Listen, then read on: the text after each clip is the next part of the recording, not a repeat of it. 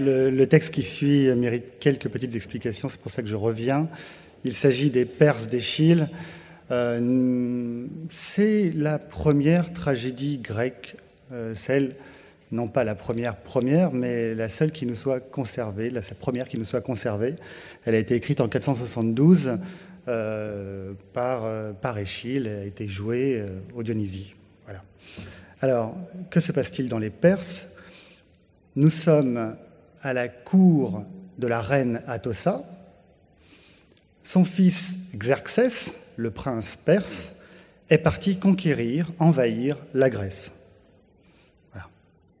Nous sommes au moment de la bataille de Salamine. Je ne sais pas si ça dit quelque chose à certains d'entre vous. Il y avait en 490 Marathon et en 480 Salamine.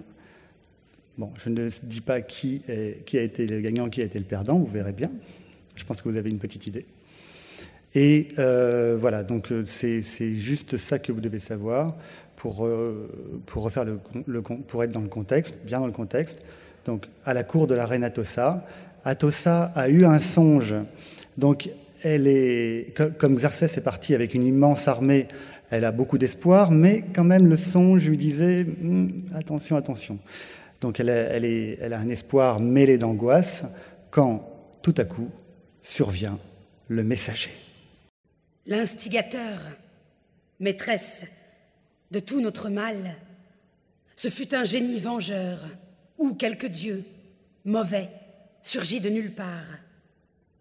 Un grec provenant du contingent athénien vint révéler à ton enfant Xerxès qu'à la tombée crépusculaire de la nuit, les Grecs, pour l'heure inactifs, se précipiteraient sur les bancs des nefs, chacun de leur côté, pour fuir furtivement et sauver ainsi leur vie.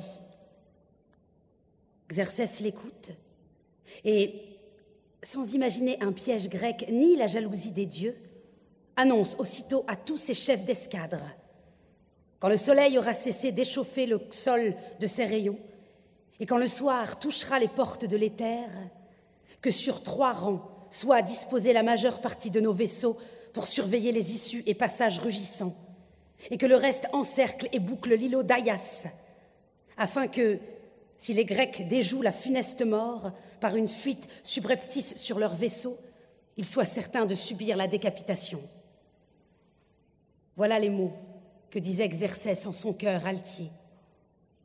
Il ignorait quel futur lui destinaient les dieux. Eux, sans désordre, le cœur obéissant, veillaient à leur dîner, cependant que les marins fixaient à chaque rame la cheville qui lui convient. Une fois que la clarté du jour eut disparu, la nuit venue, chacun des maîtres de rame prit sa place à bord. Les maîtres d'armes les suivaient. De poste à poste, on s'adresse des exhortations sur les longues nefs et chacun en ordre prend le vent. La nuit entière, les chefs de flotte font croiser l'ensemble du contingent naval. La nuit passa, sans qu'on vît l'armée des Grecs tenter furtivement de se dérober en opérant une sortie.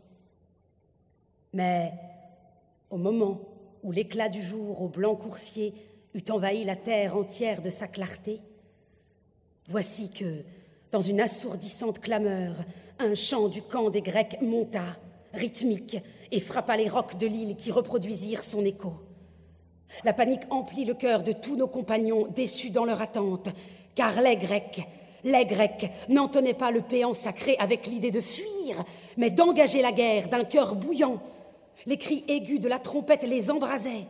Soudain, par des mouvements de rame réguliers, impétueux, ils creusent les flots au rythme du signal. Bientôt tout s'offre à la vue de l'ennemi. D'abord se place en ligne, bien rangé, le flanc de droite, puis la flotte entière fait son entrée. Et partout, l'on entend déclamer d'une même voix cet immense appel Enfants de Grèce, allez, partez, libérez votre patrie, vos fils, vos femmes, vos sanctuaires, lieux immémoriaux et vos tombeaux ancestraux, pour leur honneur à tous aujourd'hui, luttez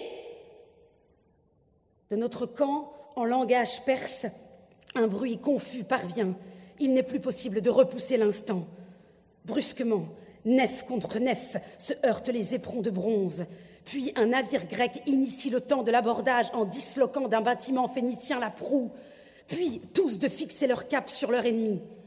L'afflux du contingent persan d'abord résista, mais quand la foule des vaisseaux se fut assemblée dans un corridor étroit, interdisant tout secours mutuel et favorisant les collisions entre proues d'airain, ils brisent tout leur appareil. Les navires grecs les encerclent, non sans habileté, et les assaillent. Les nefs se mettent à chavirer. La mer se noie sous un flot d'épaves, sous les corps ensanglantés. Une armée de cadavres parsemait les côtes, les récifs. La fuite éperdue disjoint les vaisseaux restants de la grande armée barbare.